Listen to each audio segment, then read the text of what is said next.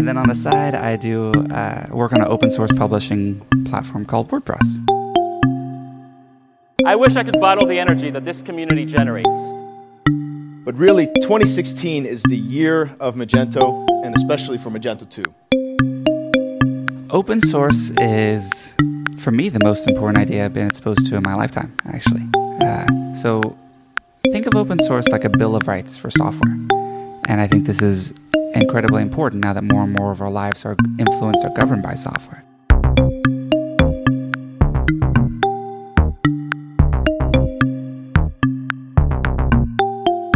And the license that WordPress is under, the GPL, says you have the freedom to use the software for any purpose. You can see how the software works. You can modify the software, and then you can distribute those modifications to your friends. The beginning of Magento 1, 2008, right? 2008. I think the future of work and the future of all companies is that we're totally distributed. Hallo miteinander und herzlich willkommen beim OpenStream Podcast.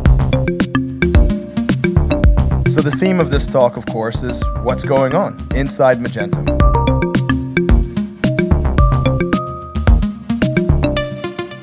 Warum ist E-Commerce in der Schweiz, dabei denke ich vor allem am stationären Kleinhandel, noch nicht wirklich angekommen?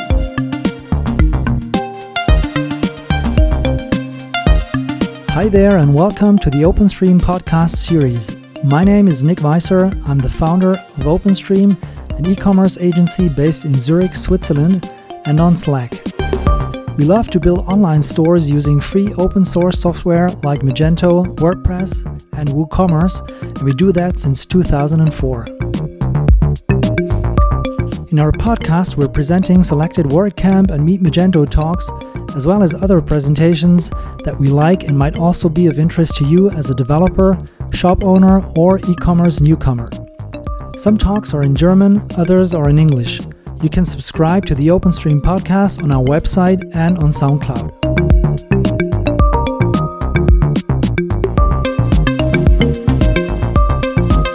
If there is anything in the WordPress, WooCommerce, and Magento universe you'd like to listen to on our podcast, please do not hesitate to leave us a comment or send us a message to podcast at openstream.ch. More details about the talks and speakers are also available on our blog.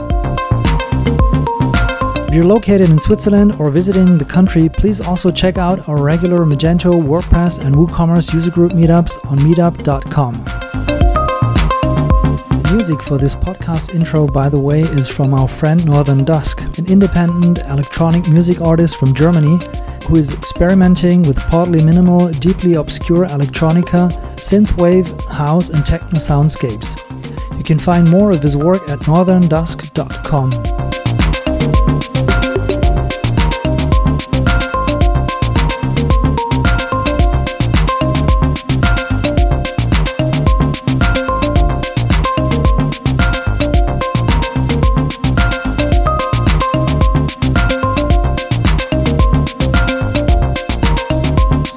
Jochen Krisch und Sven Rittau erläutern in ihrer Masterclass im ersten Teil anschaulich mit einer Vielzahl an Beispielen, wie und warum nach wie vor die unternehmerische Ambition der größte Hebel für den E-Commerce-Geschäftserfolg sind.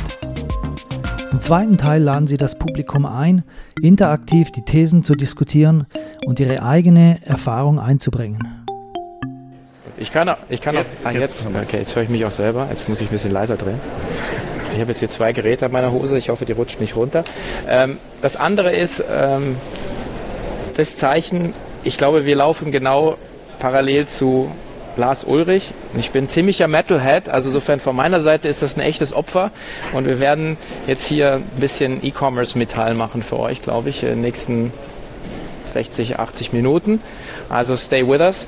Ähm, ja, super, dass ihr da seid. Ähm, wir würden starten mit nicht mit einer Folie, sondern einfach nochmal mit, mit einer Besinnung äh, darauf, wo, wo eigentlich Onlinehandel und E-Commerce mittlerweile steht. Und ähm, Jochen war gerade, da kommst du dann gleich noch dazu, ähm, in, auf der Shop Talk Konferenz in Las Vegas und hat da einen ganzen Rucksack voll Erkenntnisse mitgebracht.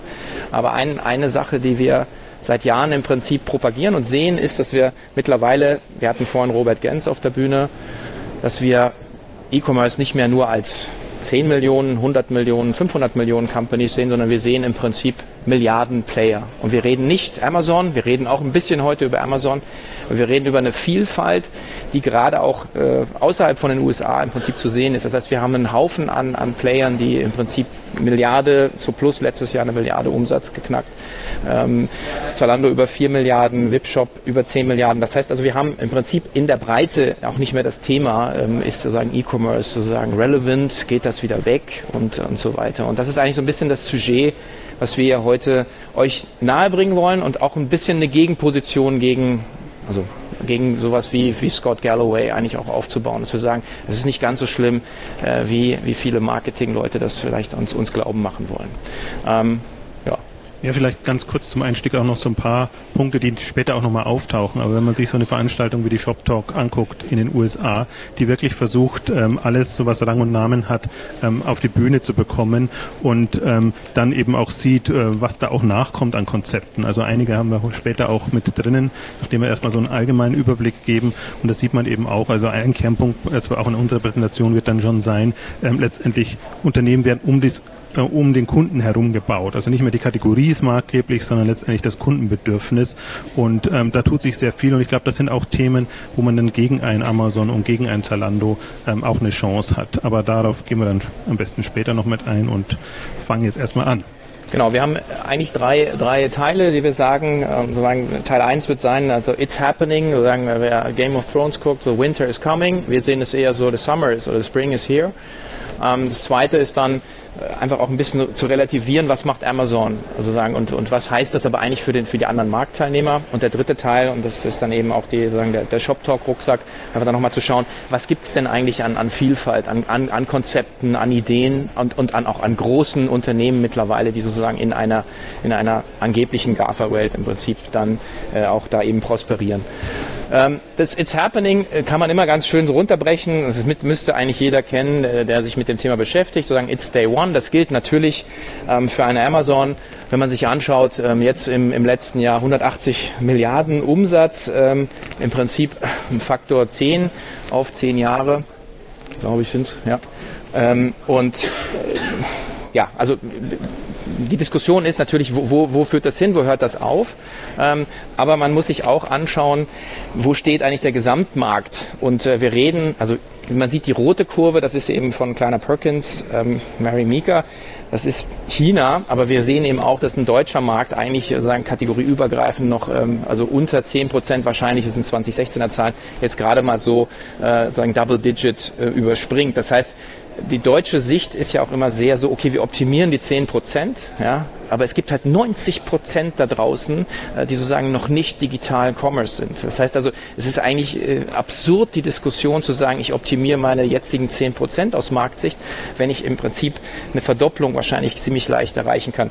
Und die Beispiele, die wir haben, hatten wir heute auch auf der Bühne, ist halt dann ein Zalando, ähm, ist, ist nicht so plus. Ähm, das sind so die deutschen Beispiele. Man kann da relativ schnell durchgehen. Wayfair, äh, ganz tolles Unternehmen äh, aus den USA, äh, ein chinesisches Unternehmen. Also das hatte ich vorhin schon gesagt, im Prinzip da auch eine extrem äh, krasse Wachstumskurve.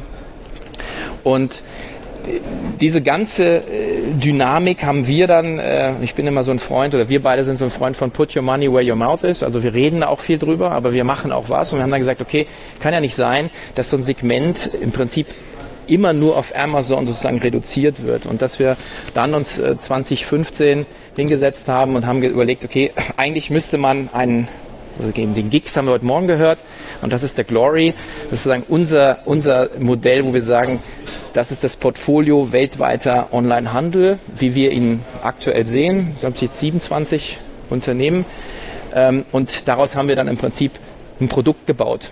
Also wir haben einen öffentlichen Aktienfonds aufgelegt, ähm, in dem man auch investieren kann und ähm, in dem wir selber investiert sind, in dem das Ökosystem der deutschen Handelsszene oder der, der, der zukünftigen Handelsszene investiert ist und die Performance ähm, ist schon ein bisschen also nichts, nothing for the faint-hearted. Man braucht hier, hatten glaube ich heute die die Hoden an die Eier aus Stahl gesehen. Also es geht auch rauf und runter, ja. Aber man sieht eben schon, dass über einen Trend von jetzt über zwei, zweieinhalb Jahren da auch ähm, eine schöne Dynamik ist. Und das ist so ein bisschen das, was eigentlich unsere, unsere Nachricht an alle ist.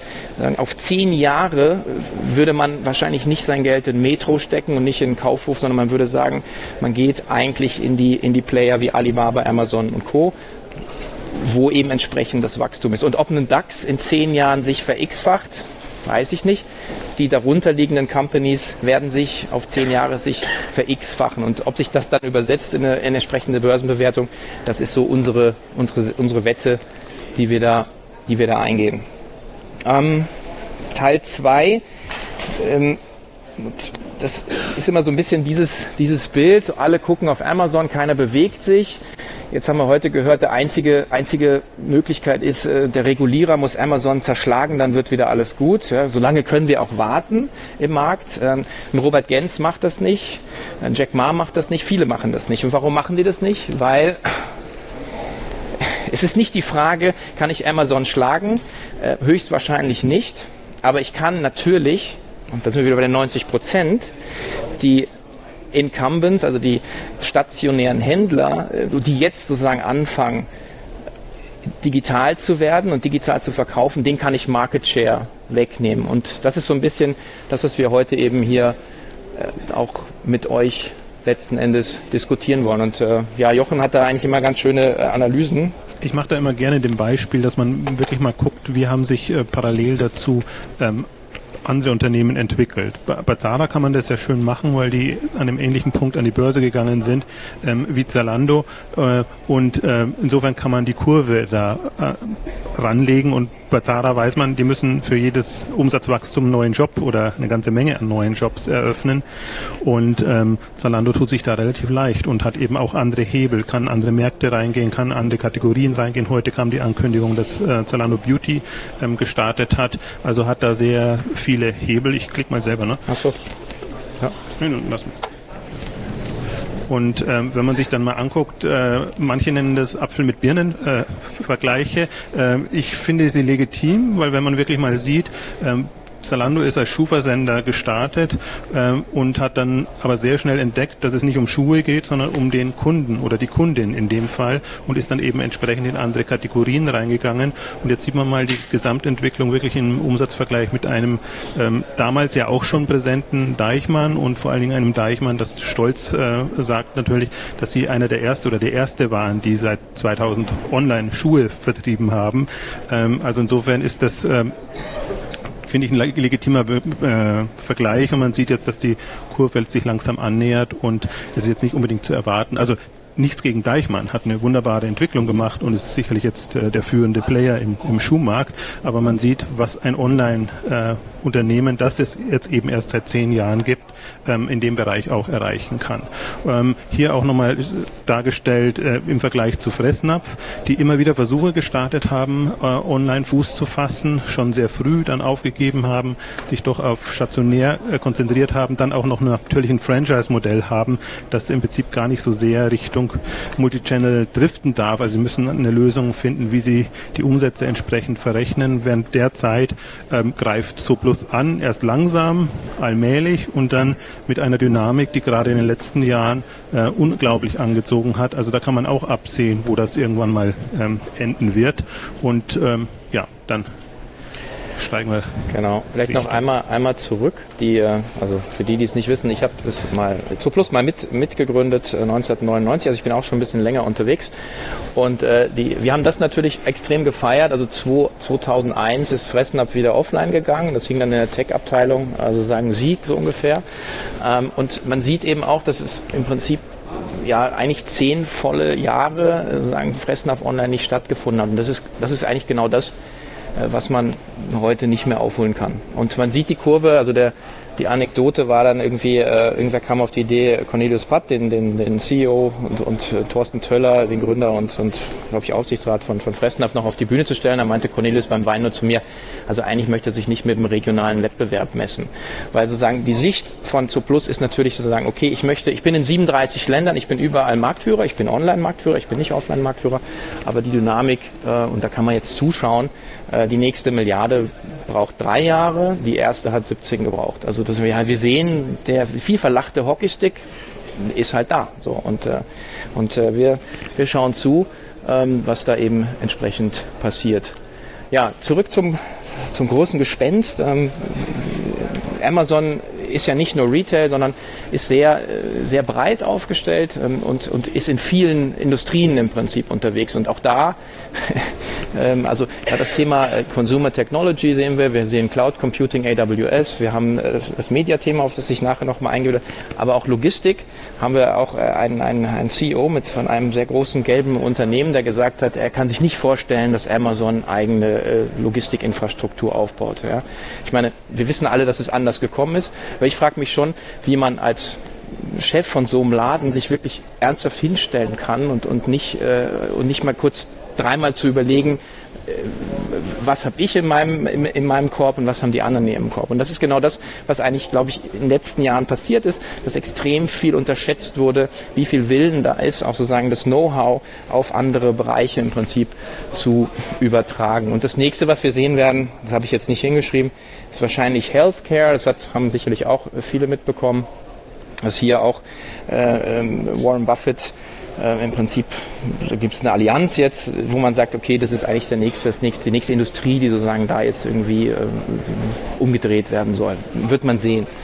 Spannend ist, dass der Kern von Amazon immer noch drei Säulen sind. Also es ist aus, aus also klar, neben dem Retail-Geschäft hast du eigentlich immer noch das Prime-Thema, du hast das AWS-Thema und du hast den Marktplatz. Und wenn man sich anguckt, wann die, dann die Sachen gestartet sind, ähm, dann kriegt man, kriegt man eine Ahnung, wofür Amazon noch fähig ist, weil wir haben äh, einen Marketplace 2000, da weiß ich auch noch, dass wir auch, als zur Plus mal gesagt haben, okay, warum machen die das jetzt? Weil man natürlich, wir haben nur auf die, unsere eigene Retail-Marge geguckt und dann habe ich habe das nicht verstanden, zu sagen, ich mache im Prinzip meinen Kundenzugang auf und, und nehme dann die Marge ja, von den Händlern, die über meine Plattform verkaufen. Aber das, also habe ich nicht gesehen. Ja. Wenn ich es gesehen hätte, hätte ich es wahrscheinlich selber gemacht. Äh, Prime 2005, ja, ähm, es ist über zehn Jahre und, und wir sehen gleich die Effekte. Das gleiche mit den Web-Services, die sehen wir auch oben rechts, ähm, im Prinzip mit 18 Milliarden ähm, zu nicht, zwei Drittel des Ergebnisses, also sind glaube ich vier Milliarden Ergebnisbeitrag jetzt, die da, die da rauskommen, so hochprofitabel. Und wir haben eben auf der rechten Seite ähm, alle neuen Produktideen, Ansätze und das ist noch nicht, äh, das ist nicht abschließend. Das ist einfach jetzt nur, um einen Eindruck zu bekommen, was da dann in den nächsten zehn Jahren wahrscheinlich dann noch eigentlich alles passieren wird. Ähm, ja, und das ist, das ist sozusagen das Thema äh, Prime Subscription. Wir sind jetzt so bei CB Insight, schätzt es auf, oder von Statista ist es auf, auf 90 Millionen äh, Prime-User. Und warum ist das relevant? Ähm, und Jochen führt das auch gleich nochmal aus. Also im Prinzip, man muss sich ja sehen, es ist ja nicht immer nur der, der Kunde, der eine Kunde, sondern es gibt ja im Prinzip, es gibt den Neukunden, es gibt den Stammkunden, aber es gibt auch, und ich weiß nicht, wie es bei euch ist, aber bei mir kommen, glaube ich, jede Woche drei bis fünf Pakete äh, von Amazon an. Also ich glaube schon, dass ich ein typischer Vielbesteller bin. Also nicht nur ich alleine, auch mein ganzer Haushalt.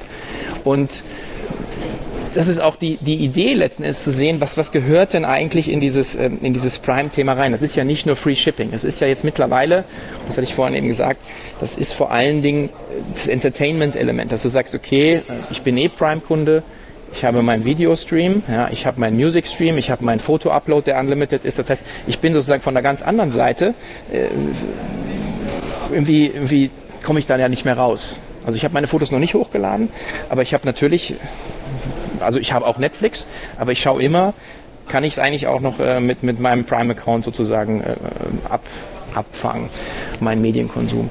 Und warum ist das relevant?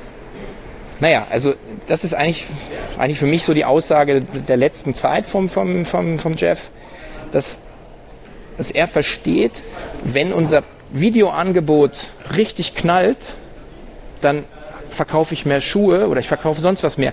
Weil, was Sie gesehen haben statistisch ist, dass Leute, die Prime Video nutzen, verkaufen, also kaufen Faktor 2,5 ist so die Schätzung mehr ein.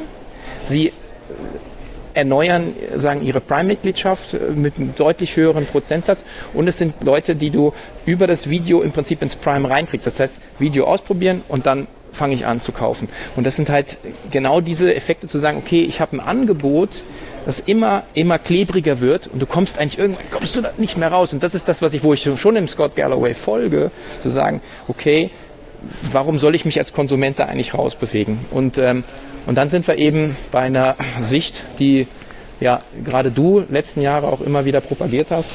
Leider gibt es die ACTA-Studie nicht mehr. Der ist 2016 zum letzten Mal erschienen äh, und ich fand die immer eine der spannendsten, weil sie A relativ marktneutral erhoben wurde, ist, repräsentativ, was nicht alle Studien ähm, leider machen, und weil sie diese schöne Darstellung oder zumindest die Daten ähm, hatte äh, und sehr früh angefangen hat, die Vielbesteller zu tracken oder die Bestellhäufigkeit zu tracken.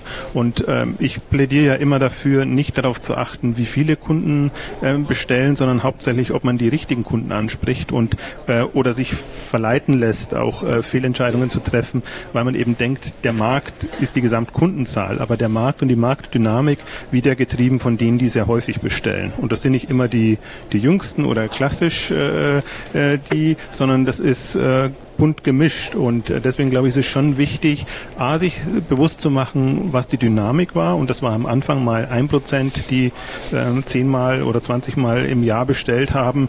Äh, und man sieht jetzt die letzten erhobenen Zahlen, es geht jetzt rauf bis drei Prozent, die 50 Mal und mehr äh, ähm, bestellen. Und Sven ist immer ein der Prototypen dafür sozusagen. So sieht er aus, äh, der in dem Raster ist. Aber äh, man musste sich die Zahlen eben immer multipliziert denken mit der Zahl der Bestellungen. Und dann sieht der Kuchen natürlich komplett anders aus, weil es geht nicht darum, die ein oder zweimal gelegentlich bestellen. Da, da freut sich natürlich jeder drüber, aber wenn die nicht wiederkehren, das hilft dem Anbieter nichts. Und wir sind sehr gut, äh, der gesamte Onlinehandel in der Kundengewinnung, in der Neukundengewinnung.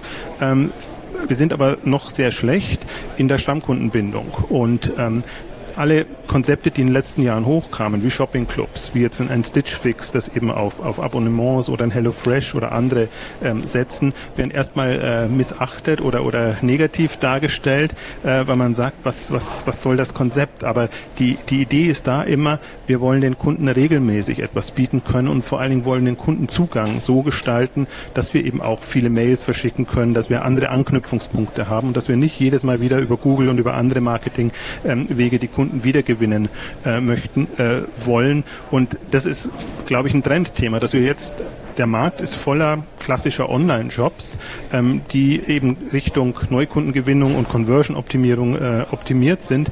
Ähm, was wir aber sehen werden und sehen müssen, das sind entweder Kundenbindungsprogramme wie Prime äh, oder andere Konzepte. Wie gesagt, Beispiele sind Shopping Clubs, Beispiele ist Stitch Fix, die einfach eingebaute Mechaniken haben, um die Kunden dauerhaft zu be bedienen. Und daran sieht man halt wirklich das Potenzial. Und das ist natürlich jetzt nicht auf einen Händler bezogen, sondern auf die Gesamtbestellungen über mehrere Händler Händler hinweg, aber wenn nur ein Händler wüsste, wie viele dieser wirklich Intensivbesteller er hat, dann weiß er schon, ist er für die nächsten fünf oder zehn Jahre gerüstet oder hat er wirklich ein Problem, weil einfach die Stickiness äh, nicht zu halten ist. Und ich glaube, diesen Shift muss man sich immer vergegenwärtigen. Man darf auch nicht davon ausgehen, dass was die letzten zehn oder zwanzig Jahre passiert ist, dass das prägend ist für die Zukunft, sondern dass das in der quasi Übergangsphase relevant war und sehr erfolgreich war, ähm, dass aber jetzt in den nächsten 10 und 20 Jahren ähm, komplett andere äh, Konzepte notwendig sind und auch machbar sind. Das sind natürlich jetzt, jetzt haben wir sehr online-affine Bevölkerung und äh, jetzt kann man sehr viel anderes machen. Man sieht, über Mobile kommt sehr viel und ich kann mir deswegen auch gut vorstellen, dass diese Sprachsteuerung und andere Sachen, die das sehr viel bequemer, einfacher, leichter machen, ähm, einfach da nochmal eine zusätzliche Dynamik bringen äh, bei den Anbietern und den Konzepten, die das wirklich auch eingebaut haben. Also deswegen das Chart finde ich immer sehr prägnant, um sich das nochmal äh, vor Augen zu führen. Willst du dazu was sagen? Ich, ja, kann ich gerne machen. Du hast ja gleich noch 137 Slides. Ähm, Ja, also das ist eben ein, ein Beispiel ähm, von einem ja, erfolgreichen, recht kleinen Spezialistenhändler, äh, Keller Sports aus, aus München. Äh, spannendes Konzept, auch übrigens äh, kommen wir nachher auch noch zu, auch äh, in, in diesem Sommer live auf der Bühne äh, bei uns auf der Konferenz am 3. 4. Juli. Und ähm, das ist ein, im Prinzip ein Ansatz, wo äh, ein Händler, der jetzt äh, heute wissen wir noch keine 100 Millionen Umsatz macht, äh, im Prinzip sehr früh anfängt, sein Stammkundengeschäft genau in Richtung äh, Stickiness eigentlich zu optimieren und zu sagen, okay, ich möchte, ich möchte meinen Kunden ähm, Vorteile äh, bieten. Die sind natürlich dann häufig erstmal Preis und, und Rabattierung. Aber ich weiß nicht, wer, wer gestern äh, auf der Deep Dive äh, war auch äh, zum Beispiel BSDN da, die halt äh, im Prinzip einer der Top 32 Händler sind für, für Nike, die sozusagen, sozusagen exklusive sogenannte Drops dann bekommen von so Schuhen und das ist eigentlich auch das, was wohin Kellersport gesagt hat, okay, als Premium-Kunde kriegst du ähm, also sagen Vorzugsmöglichkeiten, bestimmte Laufschuhe, bestimmte modische Artikel und so weiter zu zu kaufen. Und, ähm, und das neueste Konzept von den Jungs ist, ist ein bisschen ja, losgelöst. Vielleicht ein Punkt so. noch einwenden. Das, das Premium-Programm ist ein Bezahlprogramm, also ähnlich ja, ja, wie, genau. wie, wie äh, Prime. Und, und das hätte ich mir nie vorstellen können, dass auch ein kleinerer Händler, der noch eine überschaubare Kundenbasis hat, seine Kunden dazu bringt, auch eine Gebühr, jährliche Gebühr dafür zu bezahlen, um eben diese bestimmten Vorteile ähm, zu genießen. Also Zalando hat jetzt was Ähnliches auch, auch eingeführt. Da denkt man auch, wie kann Zalando das ohnehin kostenlos hin und rück versichert? Wie muss das Programm geschneidert sein, dass man das machen kann. Und das hat mich so ein bisschen in der, in der Auffassung bestärkt, dass ich sage, okay, das ist tatsächlich ein Modell, das sich jeder überlegen kann. Weil Kundenbindungsprogramme ganz regulär, irgendwie einen Club aufzuziehen, ja, das kann man relativ schnell machen. Ähm, aber die Kür ist aus meiner Sicht wirklich, ähm, dann die Kunden, so treue Kunden zu haben, dass man sagt, okay, dann zahlst du, ich weiß jetzt glaube ich 19 Euro oder äh, nicht genau den Wert, äh, den, den äh, Kellersports verlangt, aber äh, immerhin, man muss das vorab leisten. Ähm, schön aus Geschäftsmodellen natürlich Sicht, dass man diese Einnahmen vorab hat und je nachdem, wie man das Programm strickt, auch regelmäßig bekommen kann. Also es hat sehr viele Vorteile und auch schöne Hebel ähm, und das kann man sich für alle möglichen Kategorien vorstellen. Ja, und die, genau, und es ist ja so ein Beispiel für, für, für, einen, für einen extrem guten Spezialisten. Also, ich, also heute, Robert Gens hat, glaube ich, gesagt, der, also im Prinzip, er verkauft eben nicht die Hose zur Mikrowelle. Und das ist halt genau das, wo du sagst, okay, wenn du wirklich in Running bist, dann möchtest du halt, und du, okay, du kannst sagen, ich weiß genau den Schuh, aber ähm, bei Keller Sports, ich, ich bin echt heavy Amazon Kunde, aber ich, ich bin auch begeistert von so einem Spezialangebot, wo ich sage, okay, ähm, die kennen meine, meinen Laufstil äh, und, und ich fühle mich da sozusagen als Kunde äh, per se auch besser aufgehoben, zumal ich dann in so einem Programm auch wirklich ähm, Zugriff habe auf echte, echte, mir als Kunde echte Mehrwerte, die eben nicht nur Preis sind. Und äh, ein Mehrwert, den sie jetzt eben auch gebaut haben, ist äh, die so Kooperation mit ähm, Fitnessstudios, also das Keller Studios, sozusagen auch sozusagen, dass man da finde ich, dass die Attraktivität des Angebots ist, hat noch Schwächen, aber die Idee ist halt gut zu sagen, naja gut, also jemand, der Sport macht, äh, wahrscheinlich in dem Raum, weiß nicht, werden die Hälfte mindestens eine Fitnessstudio-Mitgliedschaft haben, äh, ruhend oder aktiv, ja, aber jeder macht das im Winter irgendwie ein bisschen oder also bestimmte Sachen und, und so weiter. Also deswegen, und die Idee ist schon gut, ich, ich finde es jetzt für mich noch nicht, wo ich sage, okay, das ist noch nicht spot on, aber es ist halt der Schritt in die richtige Richtung. Es ist auch wieder out of the box gedacht, irgendwie was, was vom Kunden her kommt, wie, wie du es ja eingangs gesagt hast, die Company im Prinzip vom Kunden zu bauen ja, und nicht zu sagen, ja, was passt denn in meine Logistikprozesse? Ja, das ist ja, so haben wir es ja auch in den letzten Jahren. Und in die Richtung geht es weiter. Also Keller Sports hat sich eben jetzt so neu ausgerichtet, umgestellt. Also sie sind einerseits in den Premium-Bereich gegangen, was die Zusammenarbeit mit den Marken erleichtert und sind eben jetzt stark in Richtung Kundenorientierung gegangen. Und seit sie diesen Schritt gemacht haben, denken sie auch so. Und deswegen kommt da noch das ein oder andere, äh, was noch drauf geht. Und sicherlich die äh, ganz jungen Angebote werden eben auch noch entsprechend verbessert. Ja. Ja, und, äh, und das ist auch eigentlich der Einstieg äh, zu sagen, äh, wie viele Kellersports gibt es denn da draußen eigentlich? Und äh, das ist ein bisschen unsere Mission, äh, die, wir, die wir sagen, äh, auch, also also zumindest für mich kann ich sprechen, warum ich hier morgens aufstehe und zu so sagen, ich glaube einfach an dieses Segment. Und äh, ja, jetzt haben wir eigentlich ein paar schöne, schöne Geschichten, glaube ich, zu erzählen. Ähm, ja, das also ist hier mal ein Beispiel oder ein Beispielhaft, wir haben jetzt mal sechs rausgegriffen, die sehr extrem zeigen, in welche Richtungen äh, man denken kann. Und ähm, da können wir mal kurz zumindest auf den einen oder anderen eingehen. Ähm, das, das Leitmotiv oder wir haben im Prinzip zwei Leitmotive. Das, das eine Leitmotiv ist wirklich, die, die, das Maß setzt nicht Amazon, sondern das Maß setzt letztendlich der klassische Handel, ähm, der sich sehr schwer, schwer tut, ähm, Richtung Online zu geben. Und wir steigen aber ein mit eher Konzepten, die dann doch schon wieder VC finanziert sind, weil das wirklich jetzt äh, Konzepte sind, wo sagen, äh, wenn wir die Chance hätten, würden wir schon auch gerne das nächste Amazon werden. Also denkt da speziell an ein Wish, was im, im Mobile-Bereich einfach extrem angreift, als, als Marktplatzangebot kommt. Und ähm, das sind dann wirklich ähm, super spannende ähm, Konzepte. Fangen wir mit Stitch Fix an, die wirklich ähm, gezeigt haben, was möglich ist, mit vergleichsweise wenig Kapital einen ähm, soliden Modeplayer, der jetzt auch um die Milliarde Dollar an Umsatz macht, aufzubauen innerhalb von wenigen ähm, Jahren mit einem auch ähm, Abo-Modell, also man bekommt eine persönliche Vorauswahl geschickt äh, nach Abstimmung. Ähm, wenn man nichts behält, behält, muss man eine Art Strafgebühr bezahlen. Äh, wenn man was behält, dann äh, wird die erstattet und ähm, lebt eben von der Kundenbindung, lebt vom Datensammeln und dadurch, dass man eben die Kundin zunehmend besser kennt. Und ähm, Zalando hat das mit Salon nachgemacht. Äh, es gibt andere, die das entsprechend auch äh, ähm, anbieten. Und da sieht man eben auch, wie Modehandel auch aussehen kann. Und für mich das Faszinierende Faszinierende eigentlich in dem Bereich ist immer, ähm, dass, dass man sich nicht vorstellt mit vergleichsweise wenig Sortiment, die dann letztendlich auskommen und sehr genau Stückzahlen planen können, weil sie ja wissen, welche Kunden habe ich, was brauchen die in der jeweiligen Saison. Und dann müssen sie nicht mehr das, die ultimative Auswahl haben, wie das jetzt Amazon oder wahrscheinlich auch Zalando propagieren würde, äh, sondern die müssen einfach die Kenntnis haben, diese also Kundengruppen decke ich ab und die muss ich entsprechend mit Mode bedienen. Also auch auf der Seite haben sie noch mal extrem viele andere Hebel. Spannenderweise haben wir in Deutschland ja zwei Konzepte, die auf Männer abgezielt oder abzielen. Das ist Outfittery und Modo Moto, äh, wo jeder sagt, ja, Männer haben keinen Bock einzukaufen und so weiter und, äh, und deswegen gibt es das einen Service. Und das ist ja bei ist die Frau, klar, die Frau, aber die Frau eigentlich so dran zu trauen, zu sagen, die Frau weiß natürlich, was sie, was sie anziehen möchte. Ja, also ist, ja, ist es ein Klischee, weiß ich nicht wahrscheinlich. Also ich würde schon sagen, ja, hat, hat mehr Bezug zu dem Thema. Ja. Äh, und dann aber zu sagen, okay, wir, wir schaffen es datengetrieben, äh, ein, ein, Angebot anzubieten, wo halt dann genau diese Stickiness entsteht, wo ich sage, ah, ich finde mich hier wieder. Ja, ich muss nicht äh, in die Stadt fahren. Ja, und das ist äh, schon beeindruckend. Also wir haben auch ein IPO gemacht jetzt.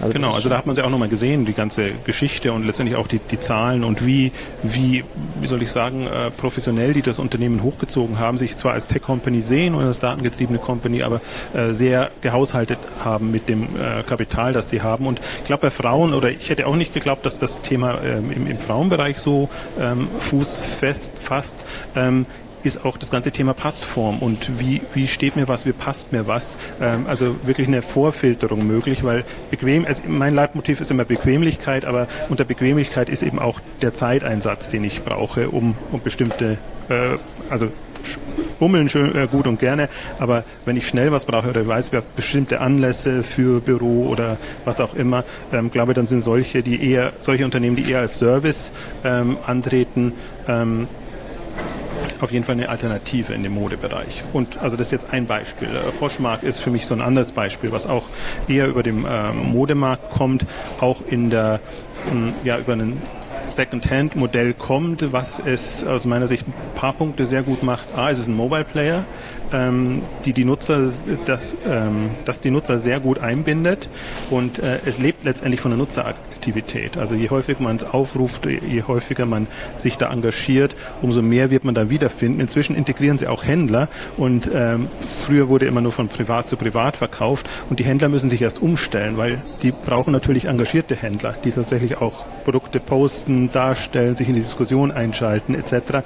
Also ist gar nicht so sicher, ob das ein Handelsmodell dann ist als Markt Marktplatz. Aber man sieht, dass man in dieser direkten 1 zu 1 Kommunikation und mit der Begeisterung ähm, der Nutzer ähm, auch so ein Konzept hochfahren kann, haben sehr früh Veranstaltungen gemacht, die Nutzerinnen treffen sich und ähm, dann kann, weiß man nicht, ob das jetzt, ob man das noch in die Second-Hand-Schiene äh, stecken soll oder nicht. Also ich finde, also das Interessante, die Gründerstory ist, ähm, der Gründer hatte vorher schon mal, äh, ich beackert das Thema jetzt ja auch schon seit 2005. Da gab es die erste Social Commerce Welle schon und da hatte er schon mal versucht, ein Social Shopping Angebot zu starten. Das ist dann nach drei Jahren übernommen worden und dann hat man eigentlich wenig davon gehört und aber diese Erfahrung natürlich mitgenommen jetzt in die mobile Welt hinein und gerade mit, mit so einem Thema, was ja durchaus auch immer wichtiger wird, äh, wie bekommt man den Kleiderschrank wieder in Anführungszeichen geleert oder äh, wie löst man einfach seine, seine Kleiderthemen.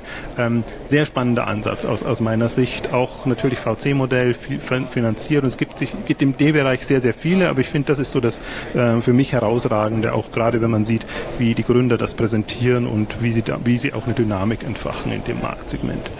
Enjoy ist für mich so ein anderes Thema, was ich am Anfang in der Ecke hatte, ähm, Service, weil sie letztendlich, ähm, also der Gründer ist der ehemalige ähm, Chef, der die Apple Stores mit aufgebaut hat und ähm, quasi jetzt da so den Handel revolutioniert, indem er sagt, wir bieten zu den Produkten ein, äh, also Anschlussservice, äh, ähm, Erklärservice, Bedienung etc. Ähm, an und ähm, ist damit angetreten, hat dann festgestellt, nicht der Handel springt drauf an, sondern die Hersteller springen drauf an. Insofern sind sie jetzt oftmals Partner ähm, der Hersteller, also eher so hochwertige Angebote ähm, im, im Audiobereich, aber auch Drohnen und, und was es alles gibt, also eher komplexere, höherwertige Produkte. Und inzwischen sehe ich es aber mehr als Zustellservice. Also das, da, die haben ein eigenes Team, die liefern das an die Tür und es gibt ja immer die Diskussion jetzt auch, auch hierzulande, kann man äh, Zustellservices äh, anders anbieten? Ähm, kann man sie überhaupt anbieten? Will jemand dafür bezahlen oder nicht? Und meistens muss entweder der Händler bezahlen oder der Kunde muss bezahlen. Hier bezahlt der Hersteller letztendlich, dass das Produkt unter dem Serviceaspekt entsprechend gut unter die Leute, äh, also an die Leute kommt und das entsprechend auch einsetzt. Und der ganze Smart Home Bereich ist natürlich etwas, was prädestiniert ist, in dem Bereich äh, entsprechende Angebote zu haben. Also insofern finde ich eine der besten Inspirationsquellen schwierig aufzusetzen, sind lokal gestartet in Chicago, glaube ich, oder New York, also ein, zwei Städten und rollen das dann schrittweise aus, äh, gehen dann eben in weitere Kategorien rein und wenn man da die Interviews und ähm, von den Gründern hört, sagt man auch, da muss nicht Elektronik das Thema sein, das kann irgendwann mal auch äh, Banking, das kann Mode, das kann ähm, alles Mögliche sein, ähm, wo man eben quasi durch einen direkten Kontakt oder bei den Kunden zu Hause entsprechend noch äh, entsprechende Upselling-Angebote etc. machen kann. Also komplett anderer Ansatz, aber interessant zu verfolgen. Picknick hat man jetzt mitbekommen, äh, die Deutschland-Ankündigung als äh, alternativer Zustellservice oder Supermarkt äh, im Lebensmittelbereich. Ähm, super spannendes Konzept, jetzt äh, über Jahre in in äh, Holland getestet. Wir haben gerade noch kurz mit, mit Dominik Richter gesprochen. Er hat gesagt, er hat äh, das schon 2011 gehört, dass sie das in Holland immer propagiert haben, aber letztendlich sind sie erst vor ein, zwei Jahren gestartet. Also haben sich sehr lange Zeit gelassen zu überlegen, wie kann ein modernes Supermarktkonzept aussehen. Und sie nennen es eben den Milchmann 2.0. Kommt der Milchmann hier vor? Nee, kommt gar nicht vor. Nee, er ist nee, normalerweise immer, immer dabei. Ähm, also ein, ein, ein Wagen, der eine, Regel, der eine feste Route macht äh, und der die Waren vorbeibringt. Äh, deswegen gratis Lieferung, der fährt immer und sie liefern direkt quasi aus ihrem eigenen ähm, Lager heraus und ähm, müssen auch lokal starten, aber es muss nicht auf Lebensmittel beschränkt sein, sondern es werden dann auch andere Services möglich, dass sie andere Kategorien Produkte mitnehmen, dass sie also äh, ausliefern, dass die Produkte auch wieder mitnehmen, Leihservices etc. Alles dadurch, dass er eben täglich vorbeikommt, ähm, kann man das komplett anders machen. Dadurch, dass es eine Person ist, die man dann irgendwann auch kennt, ist ein ganz anderes Vertrauensverhältnis. Also deswegen bin ich sehr gespannt, ähm, was, was die über die Zeit, ähm, ich werde schon mal ausklatschen lassen, ähm, über die Zeit leisten können und welche Alternative das sein kann jetzt zu den klassischen äh, Konzepten, die ja nicht mehr sind als wir bringen jetzt den Offline-Supermarkt online. Das ist auch eine schöne Anekdote ist ja, dass sozusagen das Deutschlandgeschäft jetzt sozusagen also aus der aus der alten äh, Tengelmann-Logistik äh, sozusagen startet, die ja sozusagen Tengelmann aus dem Markt gegangen, also zumindest äh, nicht mehr nicht mehr im Lebensmittel, also sozusagen auch aus Alten kann Neues entstehen, ja, und sozusagen man kann, also insofern ist es nicht alles alles vorbei, ja, ähm, aber man sieht eben, dass äh, ja, also es ist einfach smart äh, gedacht und, und ganz anders als, als, also wahrscheinlich so, wie man früher eingekauft hat. Ich kenne auch noch den, also einen Eiermann von ganz früher. Ja, also schon gut. Also natürlich in anderen Ländern wahrscheinlich populärer gewesen, aber jetzt äh, als, als Ansatz. Und man sieht auch immer, das sind immer Leute, die tendenziell branchenfremd sind. Wahrscheinlich ein klassischer Lebensmittelhändler, Supermarktbetreiber würde das nie so angehen, weil er sagt, das, das macht ja überhaupt gar keinen Sinn. Und außerdem, wer kommt denn dann noch in meinen Laden? Das ist ja ganz, ganz schwierig. Also das als Beispiel. Und natürlich so als ultimatives Beispiel ist ja inzwischen fast schon äh, überhyped äh, ähm, Wish, äh, die eben billig super Billigware ähm, aus China ähm, anbieten. Ähm, darum geht es aber, glaube ich, aus meiner Sicht gar nicht so sehr, sondern die Frage ist, wie ist die Nutzeransprache? Und Sie haben eben ein Mobilkonzept entwickelt, das sehr schnell ist, das auf Impuls setzt, das ähm, auf dauerhaft, also immer wieder nutzen und gucken und schauen, was gibt es denn alles und leisten kann man sich auf jeden Fall. Also das sind super günstige Preise. Ähm, das wird mit der Zeit anders werden. Also Sie sind als Marktplatz ähm, gestartet. Man sieht jetzt schon, dass Sie ähm, zuerst äh, versucht haben, über die direkten Produzenten aus China in den US-Markt, aber auch in den, in den deutschen, eigentlich im ganzen europäischen Markt zu kommen, versuchen jetzt aber auch ähm, höherwertige Marktplätze zu machen und in ganz klassischen Marken auch einzubinden. Und äh, Wish, das ist jetzt nur ein Beispiel für eine App, die haben unterschiedlichste App und man kann sich da sicherlich als auch vorstellen, irgendeinen Wish Premium oder Wish äh, Luxus, äh, wie auch immer das dann mal heißen wird, äh, wo man dann ähm, auch ganz klassisch, seriös ein, in Anführungszeichen einkaufen kann. Ähm, also eine sehr schöne Mischung. Also drei Punkte gefallen mir da äh, sehr gut. Das ist A, die Ambition. Wie kann man jetzt, wo eigentlich ein eBay schon da ist, wo ein Amazon da ist, noch äh, so verrückt sein, wirklich mit unheimlich viel Geld und Power äh, da so ein Ding hochzuziehen, profitieren. Und zweite als, als Mobile-Effekt, dass sie sehr früh gestartet sind, konnten sie noch die erste Facebook-Welle wirklich mitmachen, wo man Marketing eben für mobile Apps letztendlich ähm, macht und sind damit hochgekommen und inzwischen in allen ähm, fast Ländern, wo sie vertreten sind, unter den Top 10 äh, Downloads bei den Shopping-Anwendungen. Äh, ähm, ja, und dann die, die Kategorie und die andere Nutzeransprache, die sie eben äh, propagieren. Genau, und auch äh, sagen, äh, ich finde es schon, also weil du sagst im Prinzip dieses Customer-Centric, ja, zu sagen, okay, welches Segment greift man sich raus? Man greift sich das Segment raus der Leute, die eigentlich kein Geld haben für Mode und die bisher nicht bedient worden sind. Und, äh, und dass man sagt, und dann ganz knallhart konsequent zu sagen, okay, wenn du, wenn du billig Mode haben willst, das können wir schon machen, dann ist sozusagen Ansprache ist übers, jeder hat, egal welcher Schicht, ein Handy, ähm, aber du musst dann eben x Wochen auf dein, auf dein Kleid warten. Ja, das ist, das ist halt dann der Deal, ja, das sozusagen. Und, und dann aber, und dafür natürlich auch das Funding zu bekommen, ja, zu sagen, okay, das ist ein Markt, der noch nicht bedient ist, ähm, und, und jetzt eben dann so stark zu sein, zu sagen, okay, jetzt kann ich mit der Erfahrung eben dann wieder mir andere Kundensegmente greifen, wo ich dann sage, okay, wenn ich Premium mache, brauche ich natürlich ein anderes Produktversprechen. Dann geht es nicht mehr, ich warte fünf Wochen auf mein XY-Kleid. Das geht, das, das, das ist die, würde nicht passen. Äh, aber das finde ich eben extrem konsequent ausgespielt. Und eben für eine mobile Nutzerschaft. Also sowas ja. hat man bisher ja immer nur in Indien oder anderswo gesehen, wo man einfach weiß, da sind Laptops und, und, und, Desktop-PCs nicht so verbreitet. Und hier sagen sie bewusst, wir sprechen eine Schicht an, die einfach, äh, also Mobile hat jetzt jeder, jeder hat ein Smartphone und ähm, so muss das funktionieren. So ist auch die, die Seite optimiert, die Bilder sind optimiert. Im Prinzip für Deutschland, Lesara hat so ein bisschen einen ähnlichen Ansatz, ähm, sind aber selber Händler, also insofern da nochmal ein Unterschied. Aber jetzt in der Nutzeransprache zu sagen, es gibt einfach Segmente, die noch nicht äh, in keinster Weise bedient, äh, bedienen, äh, na, bedient werden, so wollte ich sagen. Und interessant ist aber nur so ein bisschen, äh, wer, wer, mich kennt und das verfolgt, weiß ja, ich bin ja immer so jemand, der mit eBay hadert, weil ich denke, das ist eine Domäne, die eBay hätte machen müssen. Und äh, das sind genau die ganzen ähm, eBay-Themen, die hier zu tragen kommen. Das war früher so das äh, Impulsmedium und äh, bei eBay funktionieren die Auktionen nicht mehr klassisch so, dann ist man aber eher in Richtung Amazon gegangen. Hier sieht man an Wish, dass man trotzdem noch ein schnelles, unterhaltsames äh, Angebot machen kann, äh, das eben eine breite Masse ansprechen kann. Ähm, ja, und ähm, eins meiner Lieblingsbeispiele jetzt auch, was ich sehr lange skeptisch verfolgt habe, aber jetzt nach der Shop Talk sehr begeistert bin.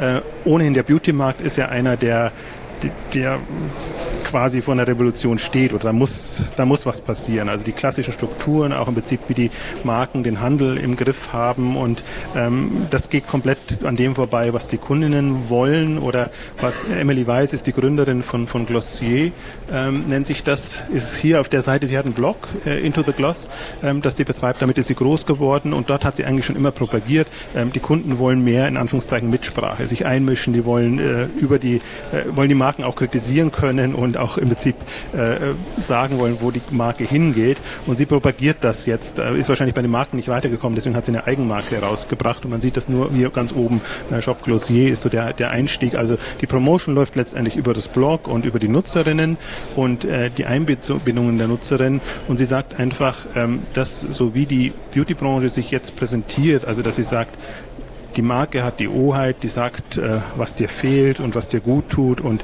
du bist immer die Dumme, die quasi nutzen muss, damit sie noch schöner wird, äh, die die Produkte nutzen muss, damit sie noch schöner wird. Das ist einfach nicht mehr zeitgemäß. Die, die Nutzerinnen wissen, was sie wollen, was ihnen steht und was, was sie brauchen und am liebsten tauschen sie sich mit anderen aus und sind schon fast genervt, auch wenn sie von der Verkäuferin oder der Expertin im Laden in Anführungszeichen äh, beraten werden, weil auch die nicht ihre Bedürfnisse kennen. Für manche ist ein Button Feature, also die einen wollen so, die anderen wollen so und entsprechend äh, versucht sie ähm, also eher das das Modell oder das Grundkonzept, die Grundidee so zu propagieren. Und das, was man sieht, sind Ausprägungen. Das ist jetzt die Seite, die Art und Weise, wie die Kommunikation läuft. Das sind die Produkte, wie sie jetzt entstanden. Es ganz interessant, wenn man nachher der Präsentation, die sehr kämpferisch war, ähm, die Twitter Reaktionen verfolgt hat, hat man dann auch gesehen, ja, das ist ja alles schön und gut, aber sie verfolgt, äh, sie propagiert jetzt das Modell quasi und dann äh, versucht sie aber ihre eigene Marke zu verkaufen und die darf man dann nicht kritisieren. Ich glaube, das ist aber gar nicht so der, der Punkt, sondern die, die Marke lebt ja letztendlich dann davon, dass das Feedback kommt, dass man sieht, in welche Richtung treibt es die letztendlich. Und was ich das Spannende finde, ist, es ist nicht festgelegt. Dadurch, dass man sich so vom Kundengedanken her äh, auf ein Thema stürzt, ähm, kann man das, kann man im klassischen Beauty-Bereich bleiben, kann man in andere Bereiche auch vorgehen dringen. Ähm, wenn die Marken irgendwann auch ähnlich ticken, kann man das als Plattform aufziehen, kann man die Marken integrieren.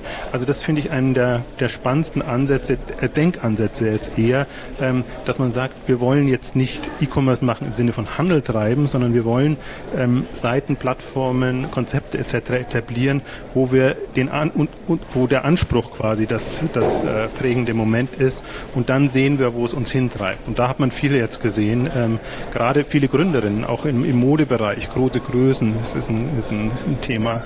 Ähm, Dia und Co. ist so ein, ein Unternehmen, was, was da mit dem ähnlichen Anspruch kommt. Und ich glaube, das ist so ein, eins der Trendthemen jetzt, dass man nicht mehr von der Kategorie kommt. Das fängt jetzt aus Beauty an oder man hat auch andere Seiten. Picknick fängt jetzt als Supermarkt an, aber das kann das Leihbibliothek oder ich glaube Bücher haben sie mitgebracht äh, zu, zu einem gewissen Zeitpunkt. Also es kann irgendwann alles sein. Enjoy kann, kann zu allem ähm, beraten und das ist so das, das Trendthema und das ist dann aus meiner Sicht wirkliche Kundenorientierung, dass man sagt, man geht von den Kundenbedürfnissen, von den Ansprüchen ähm, der Kunden aus und entwickelt dann das entsprechende Konzept. Willst du, soll ich? Ich bin jetzt schon so drin, ich könnte es auch weitermachen. Du machst weiter, noch 97 Slides. Nein, wir haben gar nicht mehr so viel. Also wir wollen Sie mal wissen, das waren jetzt wirklich die VC-getriebenen ähm, äh, Konzepte, aber mal ein bisschen runterbrechen, dass wir sagen, okay, wenn der Anspruch sein muss, wir müssen besser sein als der Offline-Handel oder das, was man bisher kennt. Wir müssen aber nicht unbedingt in die äh, Amazon-Liga kommen. Dann sieht man auch am deutschen Markt äh, viele, viele Beispiele, die einen guten Job machen, die erfolgreichen Onlinehandel betreiben, die aber sich genau so positioniert haben, dass sie eben diesem Anspruch äh, genügen können, ähm, im Prinzip die Umfelder, Plattformen etc. nutzen können und eben nicht jetzt äh, jeden Tag äh, aus Sorge vor Amazon sich grämen müssen. Und da haben wir jetzt ein paar Beispiele aufgeführt, glaube, wir steigen wir ein, deswegen will ich noch ein bisschen in der Logik bleiben. Ähm, Selexon ähm, im Elektronikbereich oder sagen wir mal ja, ich würde es im äh, Heimelektronikbereich einsetzen. Ja, Heimkino. Ne? Heimkino, also genau. Sind mit genau. Videobeamer gestartet und decken jetzt den ganzen Heimkino-Bedarf ab. Gibt schon sehr lange, ist trotzdem noch super junge ähm, Gründer, auch erst Anfang 30 und ähm, haben sich eben ja, von eBay und den Marktplätzen heraus entwickelt, haben da gesehen, ui, da geht was, da verkaufen wir aus dem Keller heraus als, ich glaube, die waren noch gar nicht mal Studenten, die haben das noch als Schüler gemacht ähm, und ähm, haben dann sich professionalisiert, haben Eigenmarken entwickelt, haben Unternehmen übernommen und positionieren sich jetzt als Selexon-Gruppe mit ihren entsprechenden Marken ähm, in diesem Umfeld und werden damit zu einem sehr starken Player, eher aus einer Hersteller-Markensicht heraus, ähm, aber man kann das in beide Richtungen eben denken. Man kann als Händler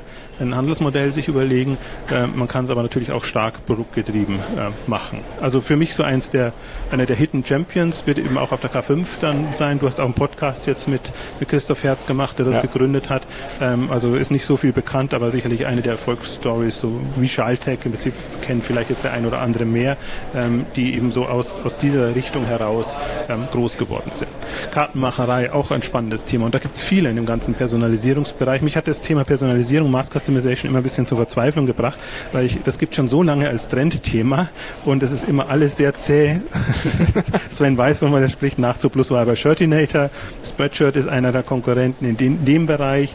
Hier sieht man es jetzt mit, mit Karten und jetzt kamen erstmals Zahlen raus. Sind innerhalb von relativ fünf Jahren, glaube ich, sind es sogar nur, äh, in Richtung 30 Millionen Euro Umsatz äh, gekommen mit eben derartigen personalisierten äh, Geschenkartikeln. Personello gibt es seit Ewigkeiten. Die sitzen in Saarbrücken, machen da einen guten Job, äh, sind jetzt nicht die Wachstumstreiber, aber haben ein, einfach eine unheimlich äh, spannende Einstellung, was Innovationen angeht, technische Weiterentwicklung und haben ein sehr breites äh, Produktportfolio in dem Bereich. Und das sind halt Themen, da da ist der Zug im Prinzip für Amazon abgefahren. Es kann schon sein, dass sie das ein bisschen mit reinnehmen, aber es wird nie so eine Priorität haben, ähm, dass sie das machen können. Und ich glaube, so, so, so Zusatzkompetenzen, die man jetzt man kann sie als Service bezeichnen, Zusatzservice bezeichnen, muss sie aber nicht bezeichnen, sind unheimlich wichtig, um da ein Profil zu gewinnen, auch entsprechend äh, da, da voranzukommen. Schuhpassion ist ein gutes Beispiel. Auch sehr, also ein bisschen also spät gestartet, wollte ich jetzt sagen. Das, das klingt aber immer so, als ob der Zug schon abgefahren wäre. Also gibt es auch erst seit ein paar Jahren, aber ein sehr ähm, ambitioniertes Team, ähm, sehr fixiert auf Schuhe und mit einer Leidenschaft, ähm, die ihre eigene Schuhmarke aufbauen, äh, zu einer Zeit, wo man auch denkt, ja, Zalando gibt's und äh, alles ist ja schon da. Aber man sieht jetzt in den USA, Allbirds und andere neue Marken werden gehypt und ähm, die kommen eben aus einer Markensicht heraus, haben eine hohe Online-Kompetenz. Das finde ich vereint alle, dass die oftmals aus einem ja, sei es Technologieumfeld, das SEO-Umfeld, ähm, aus einer sehr online, hohen Online-Affinität kommen und eben wissen dann auch, wie man so eine Marke dann auch entsprechend in die Kanäle bekommt und ähm, ja, haben jetzt ein umfassendes Erlebnis, bauen ihre, ihre Stores aus, dann in, in München, Berlin, Hamburg und äh, wo auch immer und ähm, haben da so ihre Nische gefunden und wachsen einfach in dem Bereich. Also ich glaube, alle die, die sozusagen äh, auch offline gehen, das sind halt äh, am Ende sind es Unternehmen, die eine, die eine digitale DNA haben haben. Und, und das wird ja immer dann so als, als Feigenblatt des stationären Handels genommen. Schau mal, Amazon macht doch einen Buchladen jetzt auf äh, und äh, Passion hat ja auch Geschäfte. Ja, stimmt schon. Aber die Denke ist natürlich eine andere. Wenn ich sage, ich habe irgendwie 200 Läden und mache ein bisschen Webshop oder zu sagen, ich habe halt, ich arbeite kundenzentriert mit Daten und habe dann sozusagen, gehe dann in die Fläche, ist ein komplett anderer, anderer Approach. Äh, und äh, das ist halt, glaube ich, auch der Unterschied. Deswegen, ich glaube nicht, dass stationär tot ist. Also das nicht. Nur die Art und Weise, wie man es sozusagen in der Vergangenheit gemacht hat, äh, das, das wird zunehmend zunehmend schwieriger werden. Also ich würde mal sagen, stationär ist dann nicht tot, wenn man die Kunden dahin bekommt. Aber das ist ein Kunden, Frequenzthema. Kunden von alleine kommen eben leider nicht mehr. Deswegen muss, muss schon ähm, die Marke das treiben oder muss ein anderer Ansatz das letztendlich treiben. Ähm, ja, da würde ich jetzt mal fast sagen, gehen wir relativ schnell durch. Ja. Äh, der Foodbereich ist zwar einer der spannendsten und natürlich noch ein komplett unbeackertes Feld, aber zu Picknick hatte ich schon ein bisschen was gesagt. Äh, wirklich als, als Newcomer jetzt auch mal aus dem europäischen Bereich, ähm, der das Thema treibt. Äh, und andere, also Ocado ist ein, ein Phänomen letztendlich äh, in, in England neben einem Tesco und andere, wo der Markt ja sehr früh auch von den klassischen Playern getrieben ist, einfach in Richtung ähm, anderthalb Milliarden ähm, Pfund sind sie jetzt, äh, Umsatz zu kommen. Profitabel zu arbeiten, also gerade an der Profitabilitätsschwelle. Ähm, aber das ist auch ähm, Sinn des Ganzen, weil sie einfach A noch im Wachstumsmodus sind und B einfach jetzt in dem Modus, dass sie sagen, das, was wir jetzt an Technologie entwickelt haben, sowohl in-house, in der Lagerung, Logistik, als auch im, im, im, in der Lieferung, im, im Zustellservice, ähm, das äh, können wir jetzt auch anderen anbieten. Und äh, das ist jetzt der spannende Moment eigentlich auch im, im Food-Bereich, ähm, dass wir jetzt ein paar Player haben, die so groß und so stark sind, dass sie eben durch das Wissen und Know-how, was sie haben, auch andere Player ertüchtigen können, in Anführungszeichen, und damit den Markt treiben. Und äh, da ist Okado hat auch eine sehr kämpferische einen Vortrag jetzt auf, auf der Shop Talk gehalten, weil es eben auch darum geht, jetzt äh, auch größere Anbieter entsprechend ähm, die, die automatisierten Lager, die sie letztendlich betreiben im, im, im Supermarktbereich, äh, ents entsprechend äh, nahe zu bringen. Im Übrigen, ich will es einwenden, bevor ich es später vergesse, äh, einer, die, die das extrem propagieren, ist JD. Ähm, ist immer, wenn man USA äh, nach China guckt, ist immer Alibaba der große aber parallel eigentlich der Händler äh, aus China ist JD, äh, die logistisch unheimlich weit sind, die in den ganzen Lieferservices im Bereich unheimlich viel ähm, entwickelt haben und die auch das jetzt in USA, in Europa entsprechend vertreiben, sodass man einfach äh, wunderbar zeitgemäße, hochmoderne Läger und Vertriebssysteme ähm, quasi einkaufen kann, wenn man es nicht selber machen kann. Und das äh, bietet nochmal eine Möglichkeit, dass man diese ganzen Erfahrungen nicht erstmal selber machen muss, sondern ob das jetzt Startups sind oder etablierte, also VC-finanzierte Startups dann eher, was auch immer, die diese Basis quasi nutzen werden, um dann entsprechend in den Markt zu kommen. Und da ist Ocado, also im Prinzip geht es in die ähnliche Richtung, was Sven vorhin bei Amazon äh, dargestellt hat, was Zalando jetzt macht, dass man eben quasi als Sprungbrett äh, fungiert für, für andere Anbieter. Da werden wir sicherlich jetzt einiges sehen.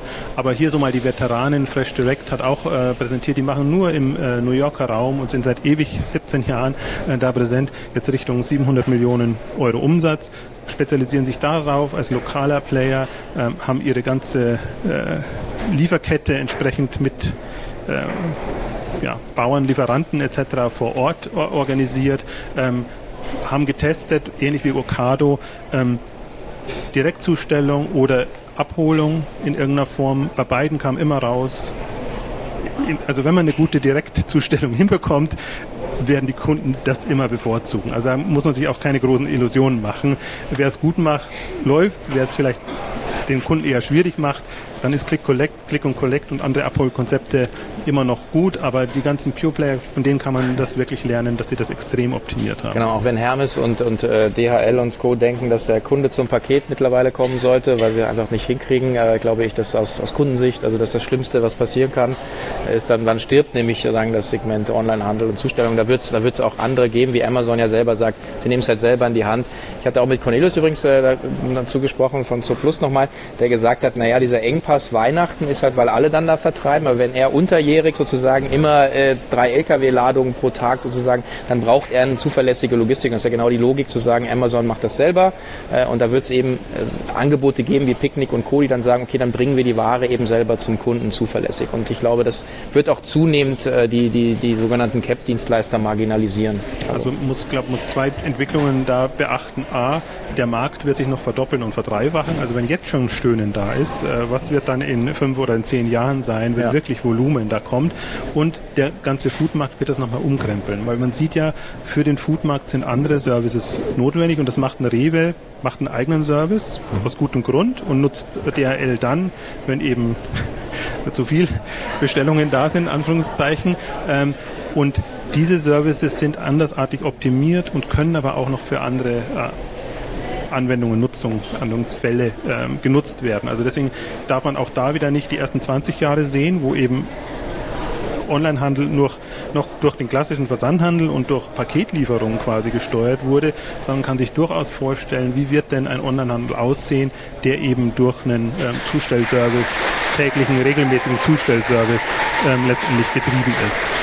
Also das ist, ist ein bisschen Zukunftsmusik und am deutschen Markt immer noch mehr Zukunftsmusik als in anderen Märkten, weil wir da weiter hinterher sind. Aber deswegen glaube ich und hoffe ich jetzt, also wir haben ja zwei, die angreifen. Äh, also Rewe natürlich, jetzt so klassisch, äh, Picknick, aber auch Edeka, die jetzt äh, Bringmeister von Tengelmann übernommen haben.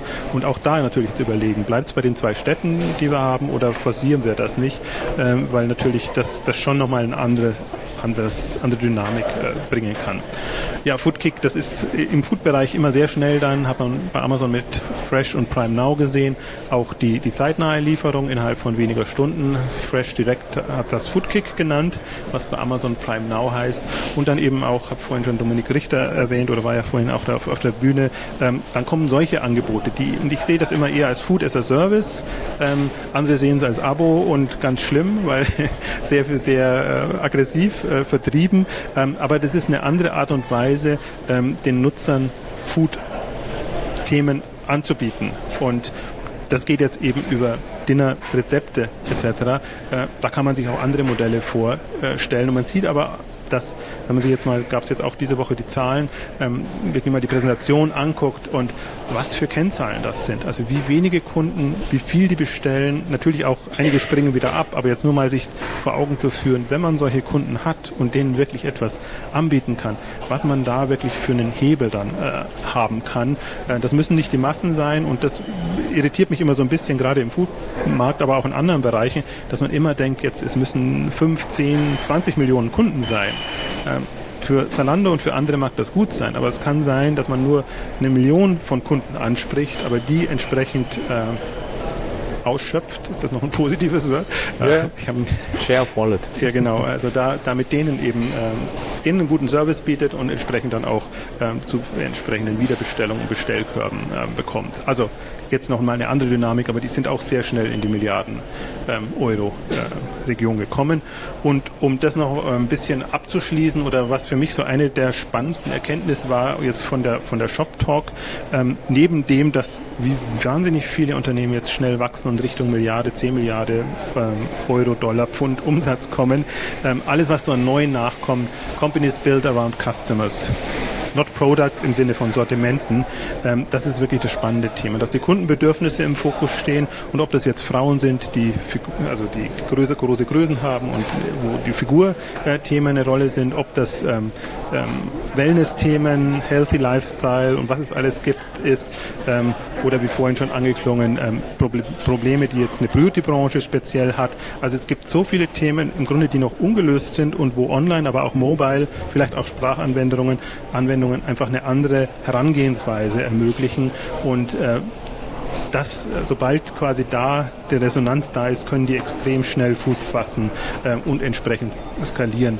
Ich hab, äh, mich hat das ein bisschen in dem bestätigt, was ich jetzt eigentlich schon, wir hatten letztes Jahr äh, große Plattformthemen auf der K5-Konferenz und im Vorfeld habe ich mir da Gedanken gemacht, wie kann man sich denn in der Plattformwelt ähm, positionieren und es geht so ein bisschen auch in die ähnliche Richtung. Was ist äh, Basis, was ist Kür? Also welche Möglichkeiten hat jetzt ein Online-Händler und das ist eigentlich äh, alles. Ich nenne es immer gerne Anbieter, weil dann kann ich Produkt, äh, kann ich Händler, Hersteller, Marke, alles reinnehmen, neues Konzept.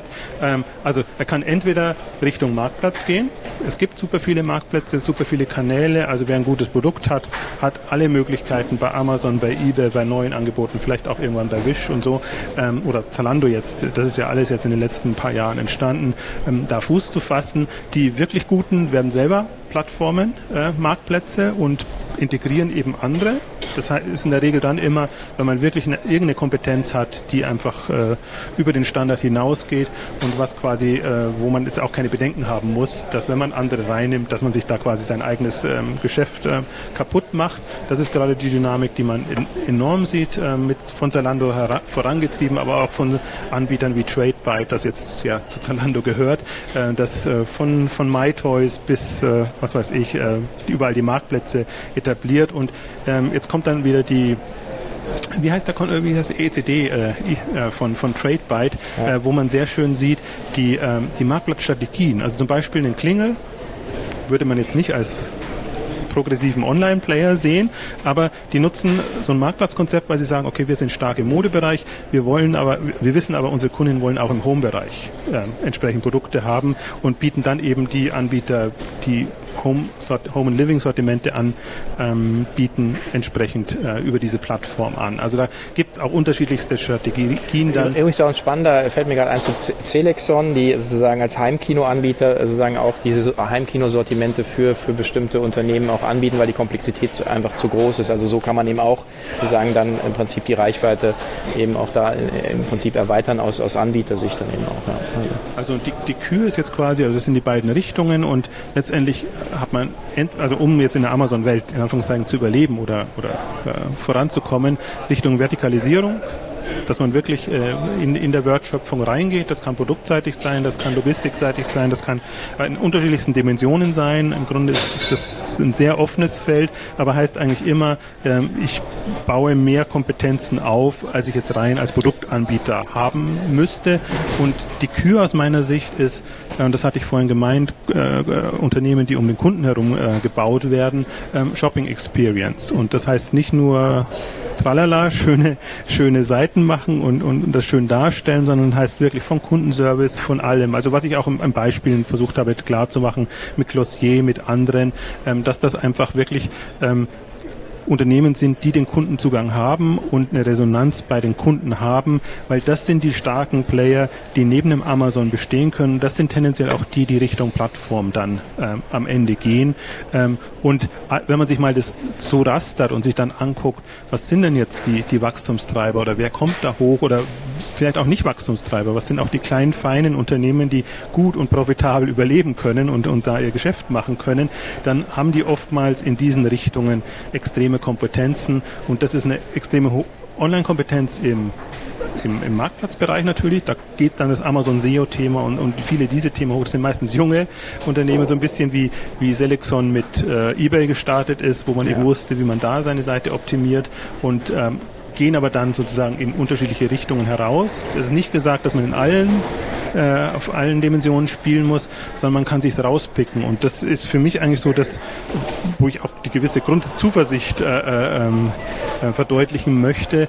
Ähm, wenn man sich die Welt mal so anguckt, ähm, dann gibt es äh, Weiterentwicklungsmöglichkeiten. Man darf nur nicht die Einstellung vertreten, wir sind Händler, klassischer Händler, Einkauf, Verkauf und das ist es. Ähm, das wird sehr, sehr schwierig, weil das natürlich ausgehebelt wird von den Plattformen, von, von anderen oder eben von Eigenmarken oder äh, du hast es vorhin im, im Kontext mit, mit Keller Sports genannt, ähm, dass eben auch ähm, Adidas und Nike nur bestimmte Händler noch äh, bevorzugen, lieber in den Direktvertrieb äh, reingehen. Also das sind alles äh, natürlich schon Gefahren, die da sind. Es soll jetzt nicht der Eindruck entstehen, dass wir jetzt versuchen, naiv irgendwie eine rosige Welt zu malen.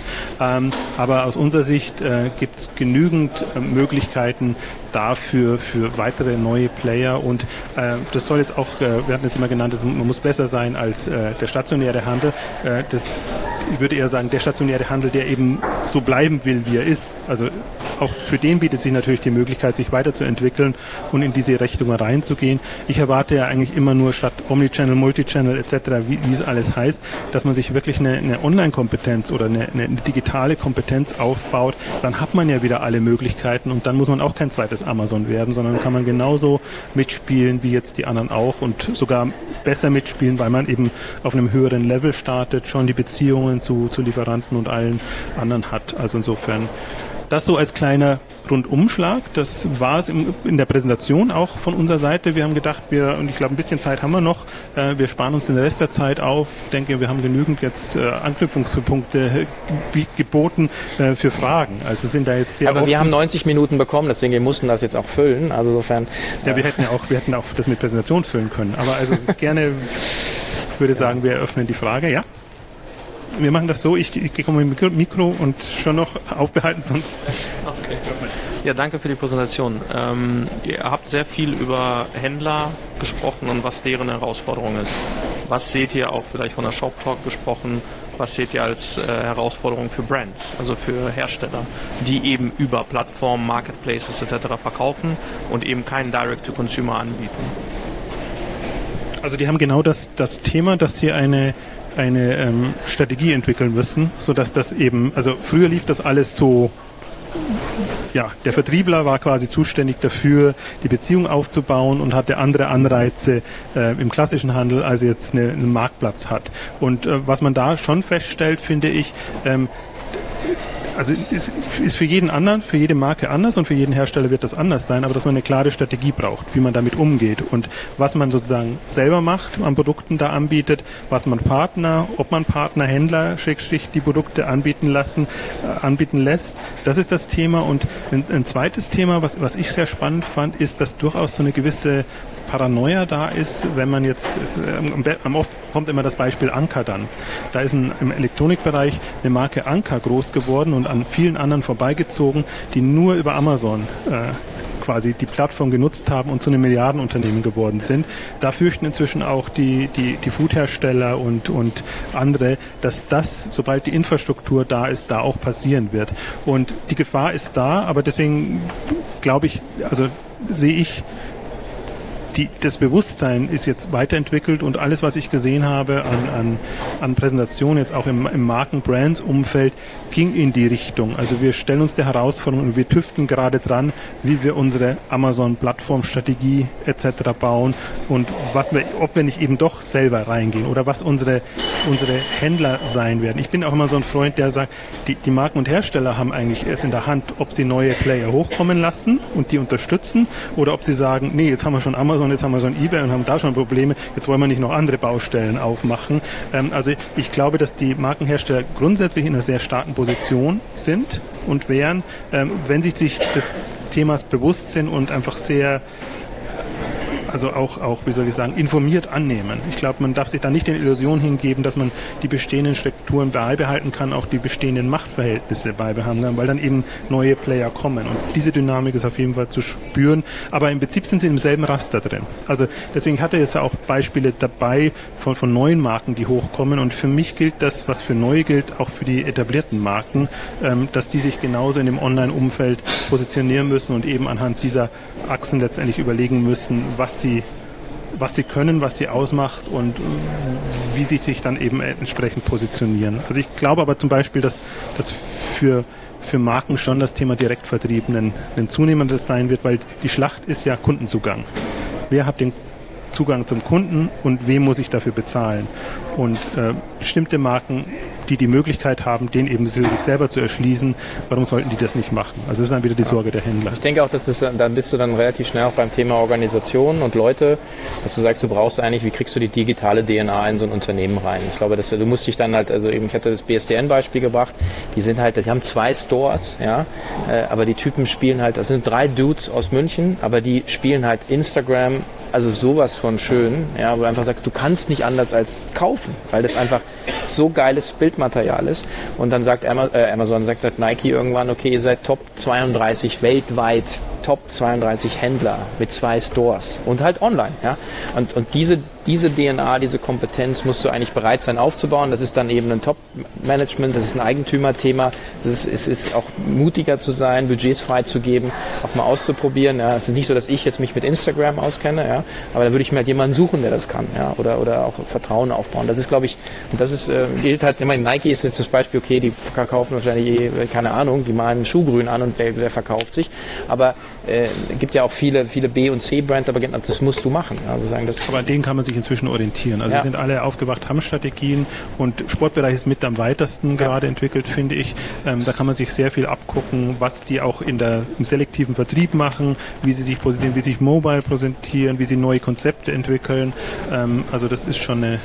Ja, auch ein Vertiefungsthema bei uns jetzt in äh, Anfang Juli auf der, auf der Konferenz. Also wir haben Adidas da, Runtastic da, Keller Sports da, also auch wirklich mal zu schauen, wie machen die das denn? Also das ist, und also wer ein bisschen mehr Commerce verschwimmt wirklich zwischen, ja. zwischen Marken und Hersteller. Noch eine Zusatzfrage? Ergänzend dazu, ähm, aber was machen Low-Involvement-Produkte dann?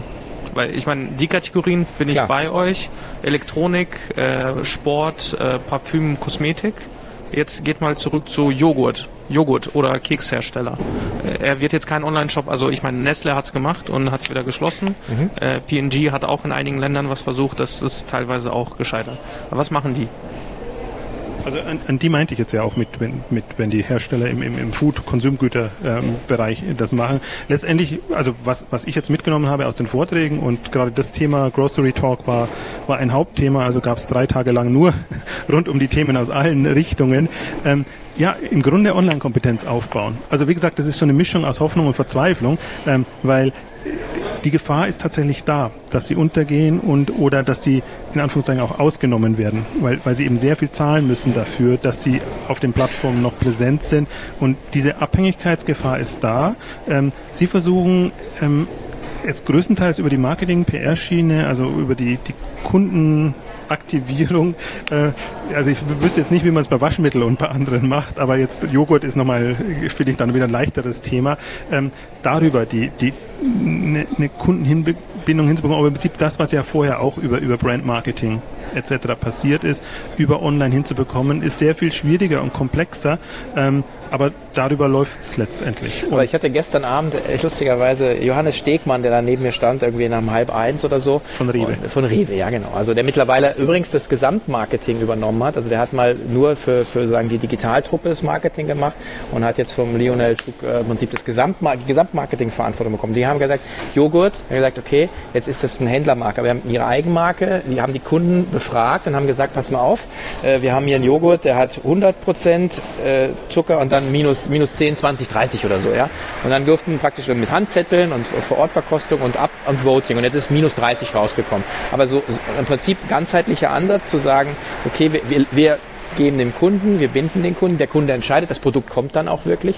Ähm, und ich glaube, so muss man denken. Ja, also ich, aber ja, ich, meine, Also, ich, ich habe jetzt auch kein Patentrezept. Was, was passieren müsste, aber das ist jetzt wirklich wieder so die, die man, man sagt das so einfach, aber im Prinzip online braucht andere Produkte, andersartige Produkte, die anders positioniert sind, die, die andere Hebel haben, also sowohl von der Darstellung als auch letztendlich von den, von den Features, hätte ich jetzt was gesagt, von den Zutaten und von den, von den Wirkweisen, ähm, damit sie da reinkommen, weil sonst, ansonsten muss man schon, und Scott Galloway hat das ja heute Morgen wieder sehr drastisch gesagt, dass sobald Alexa da ist, wird Alexa die Eigenmarken pushen, weil es eben nur mehr um die, um den Fettgehalt oder sonst irgendwas geht und dann ist es unwichtig, ob das Danone oder, oder sonst irgendwas ist. Also ein paar wenige interessiert das noch, aber im Prinzip, wenn Alexa in Anführungszeichen garantiert, das schmeckt genauso und das hat dieselbe Qualität und vielleicht noch einen günstigeren Preis. Also ich glaube, da, da ist auch wirklich in dem Bereich der, der, der Hersteller ist ein Umdenken gefragt in Richtung andere online-affinere Produkte, die man auch entsprechend spielen kann, integrieren kann. Und das muss schon, äh, also da denke ich jetzt nicht an andere Verpackung oder so, sondern das muss schon wirklich komplett anders sein, dass es eben den Bedürfnissen äh, gerechter wird. Und ich glaube, da ist, da ist wirklich Innovation gefragt, ähm, sowohl in der Vermarktung als auch in der Produktentwicklung in dem Bereich. Und gefühlt führt da dann nichts vorbei. Also man sieht es eben auch, das meinte ich eben mit den ganzen neuen Marken, die hochkommen und die sich da äh, positionieren, dass die halt sehr viel schneller und affiner sind. Aber andererseits, die Industrie ist ja auch gewohnt, Produkt, also diese Hersteller aufzukaufen und dann, dann zu integrieren. Aber da tut sich sehr viel, weil eben der, also in den USA vielleicht noch mehr, weil gerade dieser Umbruch extrem ist im Food-Bereich. Den haben wir jetzt natürlich hier noch nicht so, ähm, aber auch da, da naht das schon. Man sieht das jetzt bei Amazon Fresh und äh, ich habe mir, mir werden dann immer so die Unterlagen zugespielt, auch also wenn sie erst im Bereich sind, dann werden sie ohne, aber was, was die Händler dann verlangen können letztendlich, um die, um die Produkte noch entsprechend zu positionieren. Also die Vermarktungsmodelle sind schon interessant und äh, lukrativ für die, die den Kundenzugang haben. Aber wollen wir noch gucken, noch andere Fragen oder Themen? Machen wir hier auf jeden Fall noch, fangen wir hier an. Äh, auch von mir herzlichen Dank. Ich finde es interessant, wie eBay so als einziger oder als, Pionier eigentlich im Plattformgeschäft mittlerweile so ein bisschen in den Hintergrund rückt. Ähm, ich, mich würde mal auch durch die starke Präsenz natürlich von Amazon, aber mich würde mal interessieren von eurer Seite, welche Chancen oder wo seht ihr den eBay-Weg in den nächsten Jahren? Ähm, eBay probiert es ja auch mit eBay Plus exklusiv in Deutschland. Ähm, das gibt es ja nirgendwo anders, aber wie, wie bewertet ihr das? Hoch, hochprofitabel, ja, eben, also als Unternehmen super, hoch, Ja, hochprofitabel und, äh, und wächst toll. seitwärts. aber, aber halt, halt wirklich den Umbruch nicht hinbekommen. Also eBay ist im Prinzip in einer ähnlichen Situation wie viele andere Händler oder Anbieter auch, ähm, dass sie es, also sowohl die mobile Entwicklung, da sind vergleichsweise mobil vergleichsweise stark, aber ist jetzt nicht, nicht so ein Wisch dabei rausgekommen oder irgendwas äh, Spektakuläres. Keine all- also es ist, ist ich sehe gerade keinen Weg. Also ich, also jetzt eBay hat natürlich auch präsentiert äh, viel AI und versuchen dann immer die, die, die, die Tech-Themen nach, nach hoch oben zu kehren. Ich frage mich nur immer, wenn das alles so gut wäre, warum boomt eBay nicht? Warum ist da nicht ein ähnlicher Wachstumsschub da wie, wie bei Amazon auch? Ähm, also eBay Andererseits, es wäre auch bitter, wenn eBay nicht mehr da wäre, weil man braucht im Prinzip noch andere starke Player. Insofern hoffe ich ja, dass, dass eBay noch den Weg findet, aber momentan ist die Antwort von eBay nur, wir wollen auch so eine Art Amazon ähm, werden und ähm, das, was eBay mal ausgemacht hat, eher nicht. Jetzt gehen sie wieder doch wieder in Richtung Schnäppchenbereich rein. Ähm, also es ist ganz Ja, die, die, die Trends also sind halt auch sprech, sprechen gegen äh, Amazon. Wenn man sich anschaut, die, die Marktplatzhändler, also eBay, sorry, ja, die, die sozusagen äh, auf, auf beiden Plattformen verkaufen, sehe ich seit Jahren äh, im Prinzip äh, Anteil von eBay geht massiv zurück. Obwohl es billiger wäre. Äh, und äh, wir hatten jetzt, glaube ich, eine Umfrage gemacht, wer sich für eine Masterclass bei eBay interessiert. Über uns kommen jetzt auch so ein paar tausend Leute und da war, glaube ich, keine Ahnung. Also das war so. Also im Prinzip das, also die Wahrnehmung, das ist ja immer so ein bisschen, also Reality is Perception, ja, also irgendwann bist du halt irrelevant. Ja klar, auch mit 8 Milliarden äh, Umsatz, glaube ich, oder, oder Gewinn waren es, ich weiß gar nicht. Also auf jeden Fall ist es massiv profitabel, aber ähm, irgendwann sagt sich jeder, der sozusagen äh, auswählen muss, seine Budgets steuern muss, sagt so, okay, eBay, Who, also ein bisschen wie Yahoo wahrscheinlich. Also es irgendwann äh, hast du hast du den Anschluss da wirklich verpasst. Also es funktioniert schon noch und natürlich hat ja. das ist schon Volumen da. Jetzt will man es nicht will ich es nicht kleiner reden als es ist, aber ähm, da gebe ich einem Zalando und den anderen Plattformen, die jetzt hochkommen, mehr Chancen jetzt perspektivisch ähm, als einem eBay, wenn sich da nicht grundsätzlich was bewegt und man auch eine, eine Wachstumsdynamik sieht, weil der Markt ist da im Prinzip die ganze eBay-Klientel ist ja auch prädestiniert dafür. Also das ist im Prinzip alles spricht für eBay und, und ja. das, das Geschäft boomt und ist eher überraschend. Also und dann kommen eben die, die Wish und andere, die dann die Bresche springen. Aber ich will noch kurz hier die Frage. Ja, was ist eure Einschätzung? Welche Trends seht ihr bezüglich Amazon und Fashion? Ich wundere mich, dass sie sich immer noch so schwer tun, obwohl sie ja schon ein paar Konzepte hatten, wie Yavari und so weiter, wo sie es eigentlich auch gekonnt haben. Also ich bin im Gegensatz zu anderen nicht der Überzeugung, dass äh, eBay, äh, Amazon der große Fashion Player wird. Ähm, also in Bekleidung ja, so Basics und alles, was nach Farben, Größen und, und so sortiert werden kann, ähm, sehr stark. Da gehen sie auch in Eigenmarken rein und ähm, wunderbar. Aber jetzt das, was ein Zalando macht oder drüber, man sieht ja auch, wie viele Fashion Player es gibt. Ein ASUS, ein Boohoo ist jetzt hochkommen, Boost in, in, in, in Skandinavien ähm, oder Stitch Fix und andere, ähm, also die ja wirklich ähm, Mode äh, versuchen zu verkaufen, sich Gedanken zu machen, wie inspiriere ich. Amazon versucht das sehr stark, aber ich glaube, ähm, ich habe mir das jetzt auch die letzten Tage überlegt, jetzt wenn man wirklich mal von den Kundengedanken her kommt, um den Kunden herum Unternehmen zu bauen. Und dann sieht man ja auch, wie, wie, wie tickt ein Amazon-Kunde und passt da dieses Modethema hinein in die ganze Entertainment, äh, Buch und, und klassische Welt. Ich glaube, das ist schon sehr auf Bequemlichkeit, Einfachheit getrimmt und, und kommt da auch wunderbar voran. Aber Mode ist sehr, sehr quer und ich habe mich gewundert und Amazon hat ja, ich meine, sie haben noch einen Seppus und sie haben schon noch auch andere Angebote, aber bei VIP hat nicht geklappt und Javadi haben sie eben auch wieder eingestellt und andere. Also Stylebob gibt es noch, ähm, Style Shop heißt es, äh, ähm, also die, ihr, ihr Modeangebot. Sie machen schon noch, und aber sie, sie kommen, finde ich, nicht so, es liegt ihnen nicht so im Blut und ich glaube, das ist das ausschlaggebende Kriterium. Deswegen ähm, bin ich der Überzeugung, dass, dass das Feld andere übernehmen werden. Außer Amazon kauft wirklich nochmal was dazu, aber das, das hat sich auch nicht so bewährt. Also ja, man muss natürlich auch sagen, also wenn du 180 Milliarden Umsatz machst äh, und, äh, und, und du hast ja auch intern, also ich habe auch einen schönen Podcast gemacht mit dem, äh, mit dem Thorsten Schero, der jetzt Rebuy, Rebuy macht, der 10, 11 Jahre bei Amazon war. Und er sagt halt irgendwie, du hast natürlich auch extreme Budgetverteilungskämpfe innerhalb von Amazon. Und du sagst, alles, was jetzt so ein bisschen off ist und was so ein bisschen komplexer ist, sagt sich Amazon, ja okay, aber dann machen wir die, die drei Sachen erstmal, ja, und, und, und dann, also insofern, wie nah ist das dran, also dieses Kuratieren Investieren, ja, Inspiration und so weiter, dafür steht Amazon noch nicht. Ja, ich glaube auch eher als akquisitorisch wahrscheinlich zu lösen. Ähm, dafür gibt es genug Cash, ja. Aber ähm, das ist so, äh, da, da, da gibt es, glaube ich, andere Felder, die, die dann Amazon eher aufrollt. Also ist zumindest meine Marktwahrnehmung. Man soll bei Amazon auch nie, nie sagen. Also sie haben jetzt ja nee. durchaus auch schöne Services im, im, im Kontext mit Echo und, und, und, ja. und gestartet. Ähm, auch, auch äh, wie heißt das, auch Amazon war, ne, Prime Wardrobe heißt Prime das. Wardrobe, nur, ja. kommt nur Schutz nicht gerade, weil Zalando gerade Wardrobe als App gestartet hat. Also, also äh, Amazon Wardrobe, wo sie einen anderen Ansatz fahren. Also ich würde wirklich nie, nie sagen, weil es hat zwar jetzt mehrfach nicht geklappt, es muss aber nicht heißen, dass Amazon nicht einen anderen Dreh findet und vielleicht über, über eine technologische oder Servicekomponente, die die Kundinnen dann anspricht. Die sehe ich gerade noch nicht, aber das sind für mich zwei Beispiele. Diese Echo Show, Geschichten und, und ähm, Prime Wardrobe, wo ich sage, ha, das ist mal ein anderer Denkansatz, das wird wieder vom, von den anderen Playern eher belächelt und, und, und äh, also ich fand es genial, aber andere haben das äh, sehr, sehr niedergemacht. Äh, ähm, ist ein anderer Kundenzugang, eine andere Kundenbindung. Ähm, das wäre so die einzi den einzigen Lichtblick, den ich gerade sehe, weil vieles andere haben sie versucht. Sie ich glaube, was, was auch vielleicht ein spannender, so über Bande gespielt äh, sein könnte, ist, wenn man sich die Akquisitionsstrategie jetzt von Amazon anguckt, die haben jetzt im letzten Jahr, glaube ich, zehn Akquisitionen gemacht, was sehr, sehr viel ist für Amazon. Normalerweise sind es so fünf. Und das ist ganz viel im Bereich, ähm, das, ich hasse ja diese Buzzwords, ja, aber Artificial Intelligence, Machine Learning, Daten und so weiter. Und, äh, und im Prinzip, äh, man muss sich das so, ich glaube, dass es eher dann so im Bereich geht, so Product Recommendation, äh, im Bereich genau, und dann wahrscheinlich sozusagen eine Maschine, die dann halt äh, sozusagen eine Kuratierung macht. Das kann ich mir wirklich vorstellen, dass man über den Ansatz dann ganz in ganz neue Produktmöglichkeiten dann einfach auch reinkommt. Das wird man wahrscheinlich schon sehen über die Sprache etc. Das, das kann ich mir wirklich gut vorstellen. Aber Jetzt können wir freundlich sein und äh, kurz vor Schluss äh, Schluss machen. Oder wenn noch eine ganz dringende Frage da ist, äh, würde ich die noch nehmen. Ganz hinten komme ich schnell.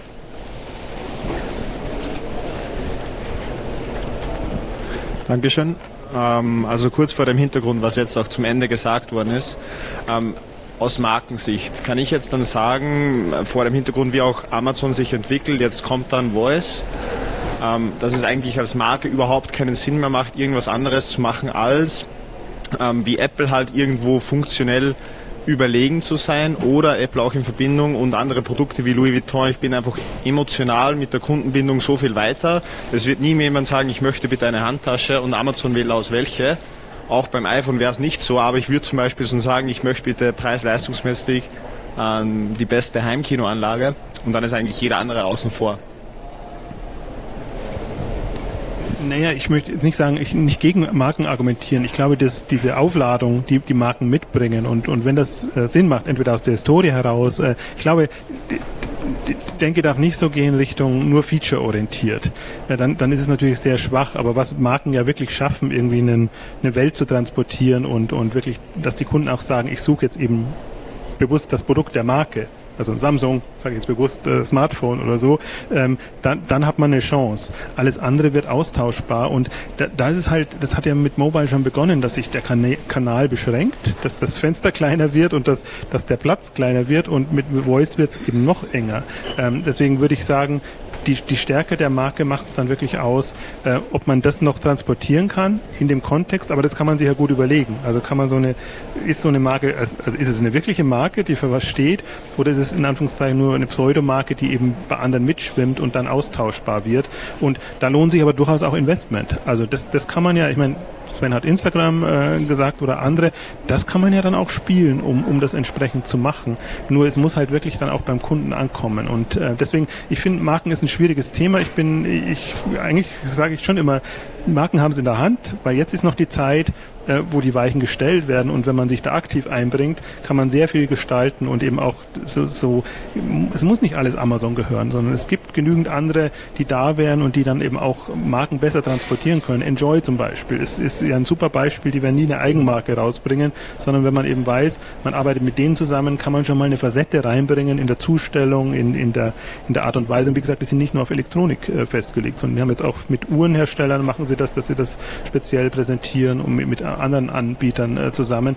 Also da kann man sich dann überlegen, was kann noch Teil dieser Marke werden in einem digitalen oder Versandkontext, was es bisher vielleicht noch nicht hat, aber was einfach das äh, nicht nur das Überleben, sondern einfach wirklich so die, die Weiterentwicklung äh, gut bedeuten kann. Also ich bin da immer sehr ich sehe das immer eher konstruktiv. Im ersten Moment denkt man immer, uiuiui, das ist alles schwierig, weil es wird auch schwierig, wenn man sich nicht weiter bewegt. Aber ich sehe genügend Dimensionen, in die man letztendlich denken kann. Und gerade ist ja in dem, in dem Servicebereich äh, unheimlich viel los im, im Startup-Bereich oder auch bei den, bei den etablierteren Plattformen. Also deswegen hat man als Marke schon gerade gute Chancen, sich da entsprechend aufzu, neu, entweder neu aufzustellen oder darauf einzustellen, würde ich mal sagen, ein bisschen abgeschwächter. Gut, ich würde sagen, das war's für uns, das Erste. Mats ab. Ja, wir haben noch ein, ein kleines Bewegtbild, aber äh, das sagen das äh, genau an dieser Stelle.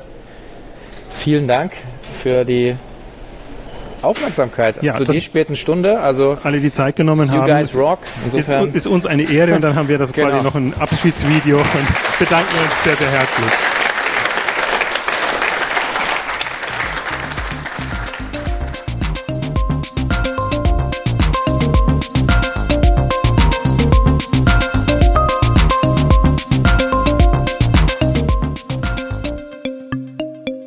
That's it for this episode. If you would like to check out other episodes, please go to openstream.ch slash podcast.